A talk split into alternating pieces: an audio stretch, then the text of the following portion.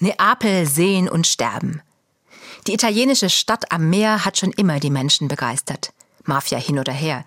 Neapel regt die Fantasie an, verleitet zum Bummeln und weckt die Lebenslust. Sterben ist für später.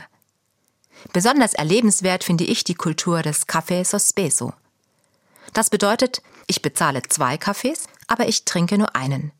Und mit dem bezahlten Bon verhelfe ich einem anderen Gast ganz anonym zu einer Tasse Kaffee.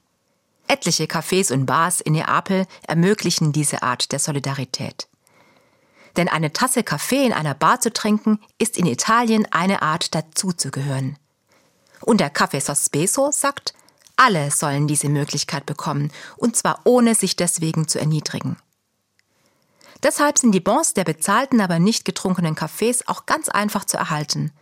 Sogar ich als Touristin mit Reisekasse erhalte so einen Gratisbon. Einfach so, als menschenfreundliche Geste. Da stehe ich also mit der kleinen Tasse in der Hand.